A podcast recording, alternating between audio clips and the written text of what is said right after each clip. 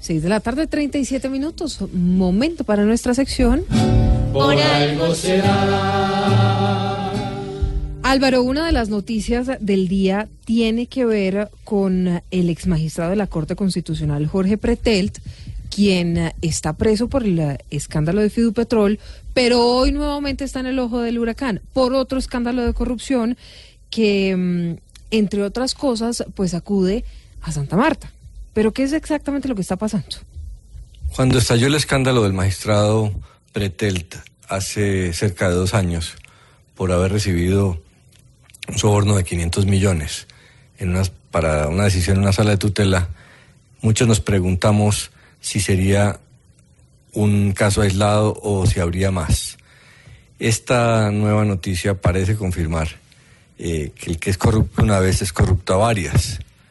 Eh, sería una terrible noticia eh, porque las cortes han sido golpeadas con ese tipo de escándalos recientemente. Sin embargo, hay que tener en cuenta que el caso del magistrado Pretelt ha sido manejado bien dentro de las instituciones. El Senado lo castigó en un juicio político y realmente la Corte ha sido muy dura con su exmiembro. Entonces, es innegable que hay corrupción, pero lo importante es que las instituciones sean capaces de combatirlas.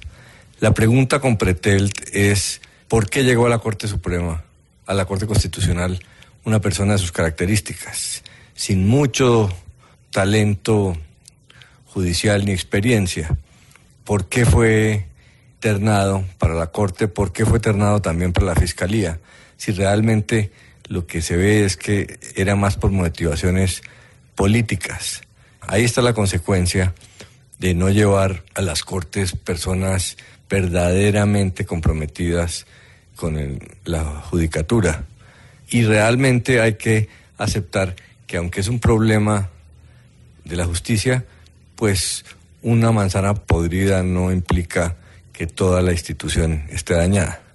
La Corte Constitucional aisló a Pretelt, sacó un reglamento para manejar este tipo de casos. Entonces, si se confirma un nuevo, una nueva situación de corrupción, pues hay que atribuirle toda la responsabilidad a Pretelt y no a la Corte, porque es muy peligroso creer que si una manzana podrida existe, entonces toda la institución está dañada, porque ese es el mejor camino para desinstitucionalizar.